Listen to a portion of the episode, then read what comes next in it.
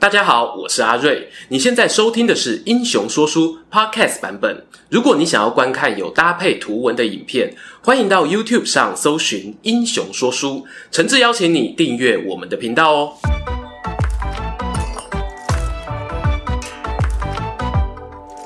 Hello，英雄说书的观众朋友，你们好，我是说书人阿瑞，替大家带来精彩的英雄故事。今天呢，要来讲讲各位期待已久的三国人物了。本片的主角呢，是东汉末年的大将军何进。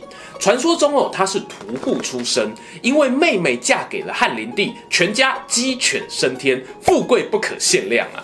因为这样的人物设定呢，导致大家对于何进的印象哦，往往就是出身市井的粗鲁大叔，不学无术啊，唯一的功能呢，就是去触发十常侍之乱事件，拉开三国时代序幕。然而，当我们翻开《后汉书》里头的记载呢，却能发现一个不一样的何进。他的内心呢，拥有一幅对汉朝中心的愿景蓝图，也尝试过想要改变中央政治，但无奈呢，最后啊，却被时代浪潮给吞噬了。各位观众朋友哦，一起来听听寄生上流的野猪大将军何进的故事。何进字遂高，南阳宛人。大家啊，在《三国演义》呢，多半听过他的经历。譬如他的妹妹呢，是被选为皇后；又或者何进呢，以前啊从事屠宰业。这两个设定呢，基本上没有错。不过好玩的是呢，大家可能讲到屠宰肉贩啊，都直觉想到杀猪。连三国电动的人物肖像中呢，都在何进的盔甲上放上一颗猪头啊！猪何其无辜！其实呢，何进在史书上呢是有记录，他以宰羊为业，而他的崛起过程呢，虽然和何美眉有关，可是呢，又与汉代有其他外戚颇有差异，多了那么一点知识分子情怀。哎，难道他其实是个反差萌、知书达理的屠户吗？我们继续听下去。何进兄妹党呢会进入皇宫哦，本身就算个特例。东汉时期呢，首都洛阳，大部分的贵人啊、皇后产地标示呢都是河南，当然也是有一些非河南籍的女子入选，可能是靠家里有些长辈哦在朝廷当官，跟着搬家到皇都，又或者呢是宗亲后裔等等。但你看看何进他们啊，是南阳宛人，又没有什么显赫的家世背景，凭什么入宫呢？史书上的通说呢是这样的：十常侍中啊，有一位宦官名叫郭胜，和何进呢同乡，在他的大力推荐之下，让何美眉麻雀变凤凰，何进呢也跟着一飞冲天。汉灵帝对于何美眉颇为宠爱，没多久就和她生下一名男孩，名叫刘辩，是后来的汉少帝。由于灵帝呢早先几个孩子都夭折了，或许啊是担心这个孩子养不活，所以呢刘辩幼年被寄养在一个修道之人家中，希望哦保他平安。后来呢也顺利长大，而何美眉呢也就从贵人晋升为皇后了。话说妹妹飞黄腾达之际啊，他哥何进又在做什么呢？这就好玩了。最初啊他是担任郎中，而后呢迁任虎贲中郎将。这些都是中央的官职，外戚啊与自己家人见面方便，又能够亲近皇上，合情合理。但接下来呢，就有一点不寻常喽。估计哦是在刘辩出生之后，何美眉要变成皇后之前，何进呢他被外派去颍川担任太守。为什么会说不寻常呢？要知道，太守一职现在听起来好像没什么，但在两汉时期，州牧呀、州刺史这些职位还没有因为军阀割据被发扬光大时，太守是数一数二重要的地方官职哦。有一句话叫做“出太守，入九卿”。意思是呢，你出去地方当过太守，就有资格回到朝廷担任九卿高位了，差不多类似于台湾啊，你去选个六都市长，接下来呢回中央当个部会首长哦，也不为过这样。但是啊，过去的汉代外戚呢，很少人跟你搞这一套的。我们家女人都要当皇后了，要么直上车骑将军，要么做大司马、大将军，反正呢有各种破格提拔手段，何必这么麻烦呢？何进哦，偏偏就不嫌烦。当他妹荣登后位之后，何进呢被征为侍中。张飞的儿子那支影片里我讲过，这通常呢是担任皇帝与大臣之间的沟通桥梁。再来呢，何进啊又去当将作大臣，这是过往九卿中少府的职位，真的应验那一句哦，出太守入九卿了。何进好了啦，你经历很漂亮，不用再刷了啦，你就当个靠妹族，躺着升官啊。但是呢，他没有要收手。何进呢，居然哦又去当了河南尹，相当于首都市长的官职。要说他是东汉最忙碌的外戚啊，恐怕都不为过。我们都很好奇啊，何先生你在忙什么呢？接下来哦就要来聊聊何进他在史书上的定位了。《三国演义》里的何进呢，被形容成超级大老粗，最后夺权失败而死。但《后汉书》里面呢，何进的定位就非常有意思。作者范晔呢，把何进跟另外一位东汉外戚窦武拿来对比，两个人呢合并做成《窦何列传》，并且哦，在传记结论的地方写道：窦武、何进呢，靠着外戚身份，内有皇后撑腰，外有知识分子支持，想要起身对抗宦官势力，怎奈何最后都兵败身死，徒留世人遗憾。这难道啊，是因为他们的智慧无法匹配拥有的权利吗？哇，听起来是不是有一种悲剧英雄的感觉呢？先说窦武啊，他家世背景呢很漂亮，他的玄祖父窦融那一辈呢，参与过光武帝刘秀的中兴之战。大战结束后，窦氏一门呢出了一公两侯三公主，很想要接四基阴德五读书哦。没有啦，他们的故事呢，未来有机会再讲给大家听。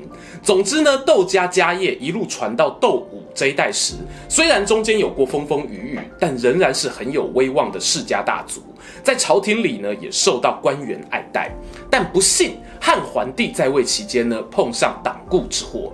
窦武呢认为国家衰弱的根源哦，就是宦官乱政，试图呢想要铲除对方势力，最后却兵败自杀，还遭到枭首示众。顺带一提呢，日后在汉灵帝期间，有一位议郎叫做曹操，没错，就是你各位很熟的那个曹操，还曾经哦试图上书皇帝，以窦武的事情为例子，想要改善朝政，但很可惜啊，灵帝没有采纳。好啦，那回过头来哦。《后汉书》作者为什么认为何进有资格和窦武相提并论？最主要的原因就是呢，何进啊，他同样有尝试对抗宦官，而且呢，是真的花时间心力去和朝廷内内外外知识分子们把弄高官的。前面讲到哦，从妹妹入宫到他当上大将军，其实呢有七八年的时间。何进跑遍中央地方各种职位，为的是什么呢？可能啊，就是想办法说服那些读书人呐、啊。我嘛是为着国家好啊，大家爱倒休听呐。大家试想一下，如果何进啊只是靠着妹妹还有贿赂宦官亲近皇帝得到官位，那就算他最后当上大将军，登高一呼，怎么会有这么多人响应？而何进想要赢得世人的敬重，有许多妹妹嘎嘎要注意哦。举个简单的例子，当何美眉成为皇后时，何进呢其实可以直上狙击将军的位置，但他没有。他选择呢，把这个将军名号追封给自己死去的父亲何真，因为孝子这个形象啊，在两汉时期呢是很吃得开的。退万步来说，就算何进是基于小心机才这么做，你还会认为他是个智商低落的粗人吗？还有一件事情哦，可以看出何进是有认真在思考怎么维持国家机器运转，而非仅仅贪图个人的荣华富贵。那就是接下来黄金之乱爆发了。中平元年（公元一八五年），以张角为首的黄巾信徒啊，在全国各地聚众为患，甚至呢，连洛阳首善之地都有他的同党马元义想要策划起事。刚升上大将军的何进呢，由于收到线人密报，在洛阳革命之火烧起来之前，率领皇家羽林军镇守京师，啪一下就把他扑灭。不过何进他虽然一身丰富的官员资历，讲到带兵打仗啊，毕竟不是他的强项。他也很务实的推举两位名将负责征讨黄金贼，那就是三国迷很熟悉的黄甫嵩与朱俊。用不到一年的时间哦，压下这一场东汉末年最大的民变，首领张角呢因病身亡。到此为止哦，你可以看出外戚何家对于稳定国家是有做出贡献的。开玩笑的讲啊，纵观东汉一朝，皇帝本身强不强哦不重要，皇后娘家这边英不英明呢才是重点。然而黄巾之乱毕竟只是序曲，老百姓的不满哦，还有边疆少数民族的叛乱，仍然困扰着东汉王朝。于是何进呢想出一个点子，希望啊能重新整顿洛阳禁军。他向皇帝建议呢，征召各地部队入京讲武，成立一支名为西元军的禁旅。最高统帅是汉灵帝本人，称为无上将军，底下统辖八个军官哦，这就是著名的西园八校尉。袁绍啊，曹操都名列其中。而袁绍一家人呢，四世三公，与何进的关系并不差。当时很多人都猜想，这八校尉首领的职位啊，应该非袁绍莫属了。殊不知啊。汉灵帝突发奇想，安排了一位身材健壮、有武略的宦官简硕作为八校尉的领袖，并且呢任命他为元帅，就连大将军何进啊都要听他号令。这真的人算不如天算啊！何进本来想说可以操控一支效忠天子的军队，处理四面八方的乱世，这下后啊，西元军队长的位置被一个宦官拿走，怎么办才好呢？当时的状况是这样：洛阳呢集结了一批相对有战力的军队，叫西元军。但由于军队领袖是个宦官，大家有所顾忌。加上呢各州民乱又慢慢烧了起来，如果不赶紧派出官兵，恐怕会重演黄巾之乱的惨况。因此呢，朝廷中央啊决定推出一个新职务，叫做州牧，赋予这个职务呢在各地建立防卫武力的权限。当然啦，一开始这个位置呢，不是随随便便人可以当的，通常哦都是皇亲国戚、姓刘的为主。最有名的那一位呢，就是我们之前在刘璋影片里介绍过他的老爸益州牧刘焉。我个人会猜想啊，大将军何进应该是支持州牧制度的，因为呢，一来可以架空原本西元军的兵权。二来哦，各地处理民变的效率也会变得更好，而朝廷里的读书人呢，多半也不反对这个政策。当时站在何进这边的人，包括汝南袁家、弘农杨家、汉室宗亲刘表、北海孔融、建安七子王粲的老爸王谦、蔡文姬的爸爸蔡邕等等，足繁不及备载啊！这些人如果拿到今天来看，说是政治圈与学术圈的大串联，都不为过。但是呢，这个州牧制度后来其实有招来不少批评。最大的原因就是有人认为它破坏了原本的中央集权，开启群雄割据的三国时代。我个人呢，则持比较保留的立场哦。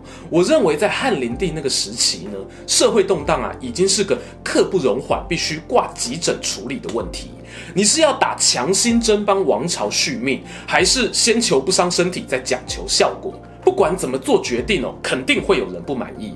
光是何进敢于下决定这件事呢，就会让我对他有所改观。很可惜啊，尽管何大将军呢做出了决定，时代的巨轮最后仍然毫不留情地从他身上碾过。之后又发生了什么事呢？在成立西元军、开放设立州牧之后没多久，公元一八九年，汉灵帝就驾崩了。皇帝死后四个月，何进啊也紧接着过世。当时的状况是这样的：何美眉呢，虽然帮灵帝生了一个孩子刘辩，但同时皇上爱上了另外一位女子，史书上称为王美人，也生了一个孩子，就是未来的汉献帝刘协。何美眉倍感威胁啊，决定呢用毒杀了王美人，并且将刘协交给太后隔代教养。这事情呢让汉灵帝非常生气哦，一度想要废了何皇后，在宦官们的阻止下呢才打消主意。在这个状况下，你如果是汉灵帝，会比较喜欢小老婆的儿子刘协，还是那个大老婆的儿子刘辩呢？我个人认为哦，就当他是同情票好了，投给没有妈妈的刘协，几率还是高了一点。于是啊，我们就可以拉出汉灵帝死后的继承人派系图了。灵帝本人呢是支持刘协接班的，何皇后与他哥何进毫无疑问挺刘辩到底。问题来喽，大家觉得宦官集团挺谁呢？刚刚说到哦，宦官救了何皇后一命啊。东汉皇帝死后谁最大呢？皇后升级成皇太后，直接从三条变成 four house，挺何后保富贵啊，这怎么想呢都很合理。唯独呢有个变数，那就是出在汉灵帝的爱将西元军元帅简硕身上。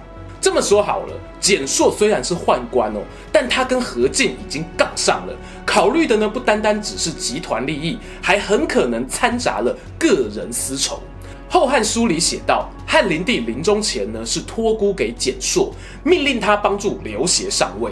但蹇硕呢试图谋杀何进失败，最后仍然是汉少帝刘辩登基。何太后临朝，何进与太傅袁伟一起担任辅政大臣。因此呢，我会认为在这场宫廷风暴当中，汉灵帝与爱将蹇硕呢是支持刘协，但宦官集团很可能是与外戚何家站在一起。而朝廷里的士人呢，也是挺大将军何进的，后两者都是属于支持刘辩的派系。然而，当汉少帝即位后呢，蹇硕发现啊，何进势力庞大，一统文武朝政，立刻知道不妙哦，识时务者为俊杰啊，他一个一百八十度回转，选择投入宦官集团十常侍的庇应之下，想要煽动其他人哦与何进为敌，但很不巧啊。还记得前面我们提到十常侍中呢，有个何进他的同乡郭胜吗？人没有鸡鸡哦，还是可以很讲义气的。郭胜呢不愿意陷害好友，反而偷偷密报，让何进呢有机会逮捕简硕，除掉这个仇敌。事情到了这里呢，本来是可以告一段落，但是天不从人愿啊。朝廷中的士人集团呢，认为虽然简硕这个树大招风的坏蛋已经伏诛，可是其他宦官还没有死啊，必须赶尽杀绝。其中呢，又以袁绍催促何进最积极，甚至主动找来西边的董卓、北面的丁原等驻外武官助权，风向呢，对于宦官非常不利。话说到这里呢，其实哦，已经可以衔接《三国演义》这部小说一开头的故事。大家从这边开始读呢，会感觉哦，何进像是个智力不足的大将军，为什么都不听袁绍的话呢？但事实上啊，他当时与弟弟何苗陷入天人交战。他们心想哦，我们何家与郭胜一起从南阳到洛阳，大家互相照应。郭胜他们也不像简硕有野心，想要抢夺军权啊，干涉皇帝接班，有必要逼人家到绝路吗？何进的犹豫啊，是情理之常。但是以袁绍为首的士人集团这边呢，也愤愤不平，因为从党锢之祸以来哦，他们被宦官打压已久，才没有在管你简硕与其他宦官的立场是怎样啊，天下乌鸦一般黑哦。终于哦，仿佛是斗武事件重演，十常侍这边呢，因为感受到压力被逼急了，他们的首领张让等人呢，就假造何美眉下诏，把何进骗到皇宫中，两旁的伏兵啊一拥而上，将他斩杀。何进一死呢，洛阳随即陷入混乱。他的弟弟被其他官员诬陷与宦官同谋，害死兄长。愤怒的士兵们呢，杀死了何苗，而袁绍则带兵冲进皇宫，不分青红皂白，不分年少年长啊，杀尽了所有宦官。有句俗话说啊，仗义每从屠狗辈。负心多是读书人。从何进的故事里呢，我们其实可以看到一个作为出身平民的外戚，何进是有努力培养自己对于治理国家的背景知识。当别人可以一步登天的时候，他仍然一步一脚印累积官场经验。我不敢说东汉末年所有的知识分子啊都支持何进，但至少以《后汉书》的立场，作者呢是肯定何进在这方面的作为，甚至将他与品德清廉的窦武相提并论。当然，何进呢并没有真正大权独揽就已经遇害身亡，他内心动机是忠是奸哦，也无从得知。究竟他是一个来不及成功的王莽，又或者有机会挽救东汉的正义大将军呢？